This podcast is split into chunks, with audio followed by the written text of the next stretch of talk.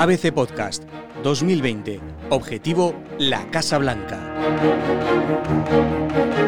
Más de 230 millones de estadounidenses en edad de votar están llamados a participar en las elecciones del 3 de noviembre, en las que se decide quién será el presidente los próximos cuatro años, además de renovarse la Cámara de Representantes y un tercio del Senado. Unos comicios marcados por la pandemia de coronavirus que se ha llevado hasta ahora las vidas de más de 220.000 personas en el país norteamericano y ha alterado notablemente la campaña de los candidatos. En realidad, muchos electores han depositado ya su papeleta, bien a través del correo o bien mediante votación presencial adelantada, lo que parece augurar una participación récord. Capítulo 2.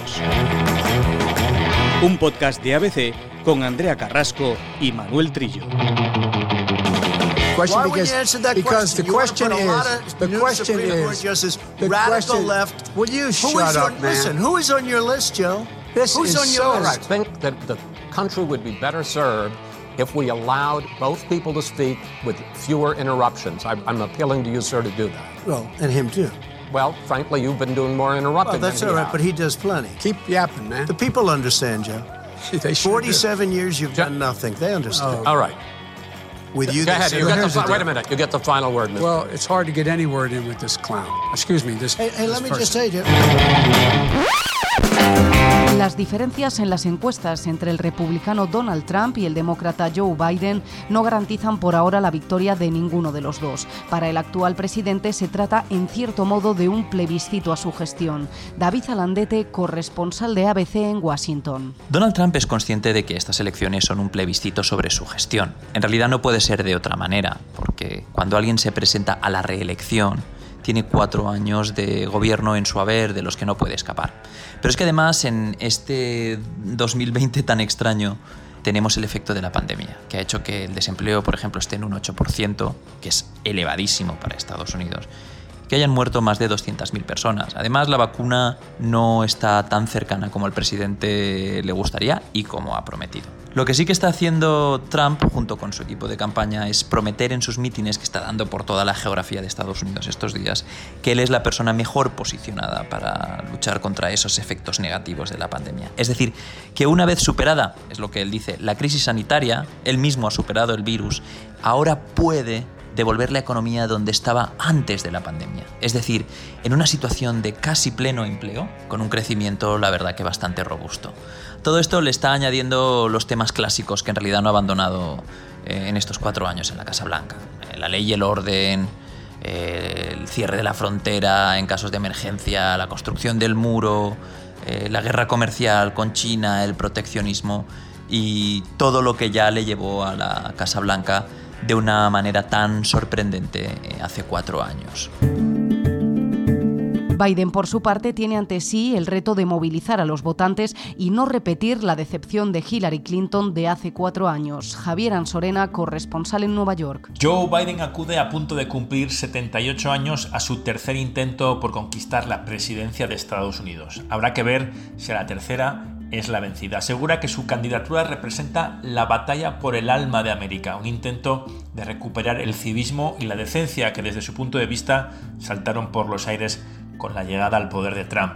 Estuvo a punto de fracasar en las primarias demócratas, pero logró reunir al establishment del partido a su alrededor e imponer su propuesta moderada. Su objetivo es reeditar la coalición electoral que llevó a Obama al poder, que unió a la izquierda y a buena parte de los moderados de ambos partidos, además de movilizar el voto de las minorías. El pegamento de esa coalición será el objetivo común de evitar un segundo mandato de Trump, y Biden ha tenido que hacer equilibrios con guiños a izquierda y derecha para mantener la unidad. Él mismo se ha calificado como candidato de transición, una forma de deslizar que se quedaría un solo mandato si llega a la Casa Blanca. Si nos fiamos de las encuestas, está a un paso de conseguirlo. También llega a los últimos días de campaña con más dinero en sus arcas para gastar en propaganda electoral que Trump. Pero los antecedentes de 2016, cuando Hillary Clinton tenía ventaja sobre Trump, están muy presentes en la campaña de Biden. Insisten hasta la saciedad en que nadie se puede dormir en los laureles y en que hay que ir a las urnas.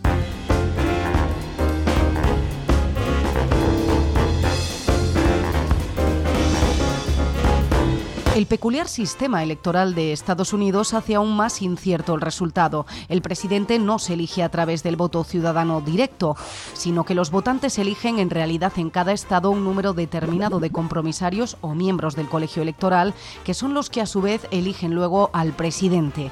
En los 50 estados, excepto en Maine y en Nebraska, el candidato que gana se lleva todos los compromisarios en juego en ese estado.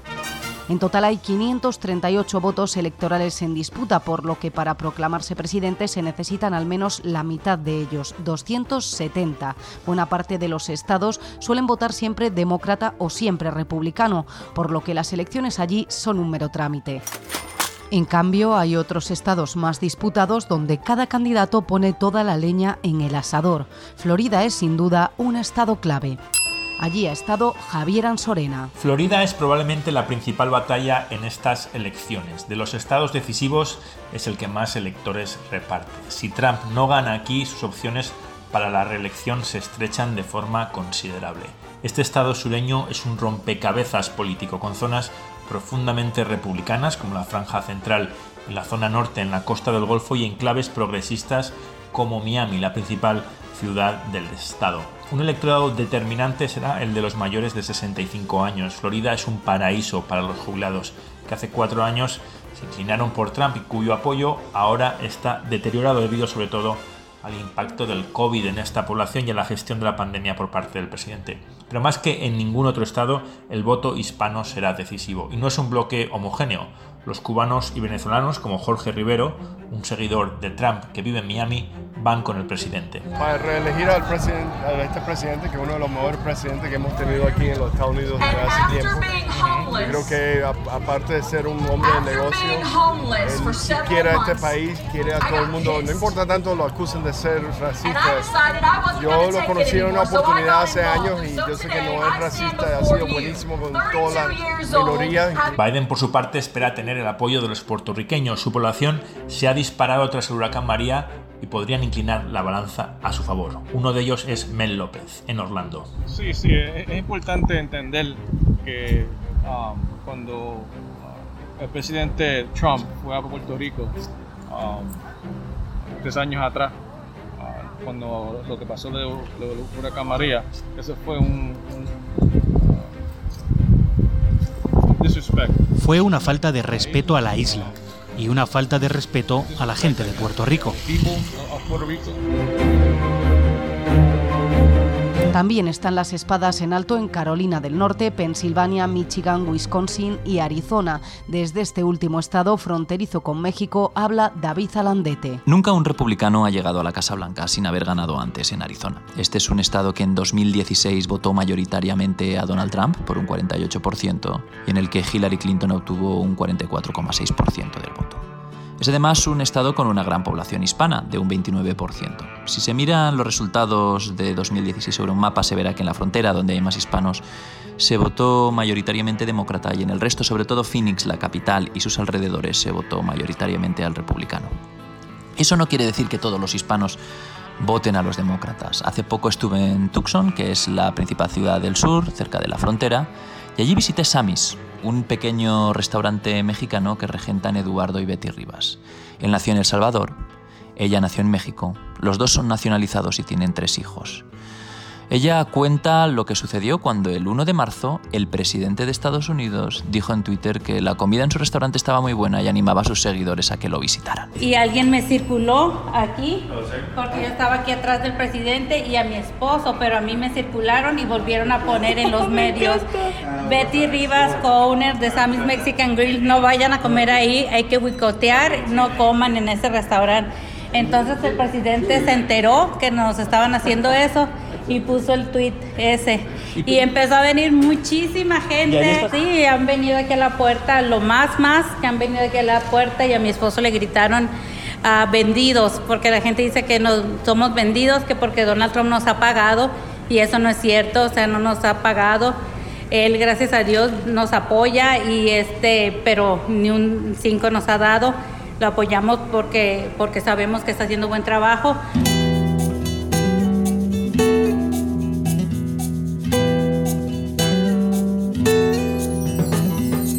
Después de recibir ataques e insultos por ser hispanos que apoyan abiertamente al presidente Trump aquí en Arizona, Eduardo y Betty Rivas recibieron en mayo una llamada de la Casa Blanca. Eh, les dijeron que el presidente iba a venir a visitar una fábrica que estaba haciendo unos de los respiradores más utilizados en los hospitales durante la pandemia y que quería regalar a sus empleados 250 burritos y que quién mejor para hacerlos que el restaurante Samis. Entonces me dijeron, el presidente quiere darle almuerzo gratis a los trabajadores del Honeywell y dice, y él le gustaría que ustedes hicieran comida para, para ese evento. Y luego llegamos a un acuerdo que 250 burritos era el número apropiado. Llegamos aquí a las 3 de la madrugada y comenzamos a cocer carne, a preparar salsa. Para las 7 y media de la mañana ya habíamos terminado y salimos para Phoenix y, y para nuestra sorpresa cuando estuvimos allá nos dijeron, vénganse a este cuarto, un cuarto chiquito, que ahí ahorita va a venir el presidente y los, y los quiere saludar personalmente entró por una puerta así, nosotros estábamos, mi, mi esposa estaba este lado del izquierdo, estaba a la derecha, y entra y dice, hi guys, how are you doing? How's business? You know, y luego le dice a mi esposa, que mi esposa está a su, a su izquierda, le dice, vete, le dice, te quiero abrazar, le dice él a ella. Y luego me, me mira a mí y me dice, pero si la abrazo, dice, tú te vas a enojar. No, señor presidente, le digo yo, usted prosiga, usted prosiga y abrácela. A pesar del apoyo de personas como el matrimonio Rivas a Trump, eh, las encuestas reflejan un resultado de momento muy ajustado, algo que es preocupante para Trump porque él es consciente de que necesita este bastión republicano para poder permanecer en la Casa Blanca. El COVID ha estado presente en la carrera electoral desde principios de año, cuando los partidos estaban todavía en las primarias. La gestión de la pandemia ha alterado el guion de los candidatos, hasta entonces más centrados en asuntos como la inmigración o la economía. La pandemia ha sido el mejor aliado de campaña de Joe Biden, el candidato demócrata con menos energía que Trump y más propenso a cometer errores, ha dejado que la crisis sanitaria y económica del COVID deterioren al presidente. Mientras tanto, las restricciones por el COVID han limitado al máximo su exposición. Biden permaneció los tres primeros meses de campaña, casi desde que se constató que él sería el candidato demócrata, encerrado en su mansión de Wilmington, en Delaware. Sin mítines, sin ruedas de prensa, fue capaz de controlar su mensaje al máximo. Después, ha realizado una campaña con menor desgaste, con pocas intervenciones públicas. El contagio de Trump con COVID le sirvió además para vincular su salud al fracaso en la gestión de la epidemia, y además forzó la suspensión del segundo debate entre candidatos, con lo que Biden se ahorró otro obstáculo en el camino. El repunte de los casos en verano provocó que el candidato demócrata aumentara su distancia en las encuestas y ahora Biden busca dejar la elección como un referéndum a la respuesta de Trump a una crisis que se acerca ya al cuarto de millón de muertos y que ha eliminado millones de puestos de trabajo. Trump, por su parte, no tardó en tratar de dejar de lado la pandemia y centrarse en el mensaje de la recuperación económica. Ya en junio organizó un mitin multitudinario en Oklahoma pero el repunte de julio le dejó sin su arma preferida, el contacto directo con los votantes. Desde finales de agosto, el presidente ha vuelto al ruedo electoral con mítines de miles de personas, donde no se exige mascarilla ni distancia social, en un intento de recuperar la energía que le llevó a la Casa Blanca en 2016. Pero el coronavirus está afectando también al propio proceso de votación. El temor al contagio ha llevado ya a millones de estadounidenses a votar, lo que supone un desafío logístico sin precedentes y hace temer que la noche electoral se pueda prolongar más de lo normal. Lo cierto es que ya han votado más de 60 millones de personas eh, por adelantado en estas elecciones. Eso supone que ha votado eh, la mitad casi de quienes lo hicieron en 2016. Los estados con mayor afluencia por adelantado hasta el momento son California, que es un bastión demócrata, Texas, que es un bastión republicano, y Florida, que es uno de los estados decisivos en los que Trump tiene que ganar prácticamente si quiere permanecer en la Casa Blanca. Lo cierto es que no hay garantías de qué supone esto, no hay ninguna certeza eh, en realidad no se sabe si esto es gente que iba a votar de todos modos en las elecciones, pero quiere evitarse las colas que puede haber por las medidas de la pandemia, es decir, eh, el guardar la distancia de seguridad y que se les tome a todos las temperaturas cuando vayan a la urna. Lo que está claro, porque lo ha dicho Trump, es que si el resultado es muy ajustado, el recuento puede alargarse más allá de la noche de ese 3 de noviembre. En realidad esto parece extraño, pero no lo es tanto. En 2000 ya sucedió, todo quedó pendiente de Florida hasta que al final, ya entrado diciembre, el Tribunal Supremo tomó una decisión después de las alegaciones de fraude o de eh, errores en el recuento y acabó dándole las elecciones casi un mes después al republicano George Bush.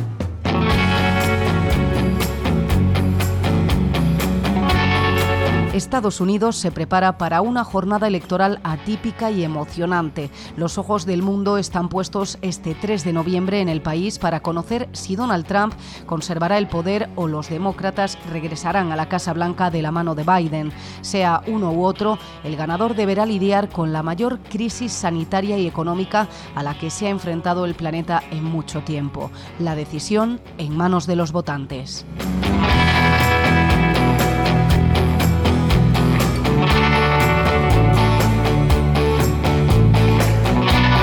2020, Objetivo La Casa Blanca, es un podcast de ABC con Andrea Carrasco y Manuel Trillo, y con la colaboración de Pachi Fernández y Diego Moreno.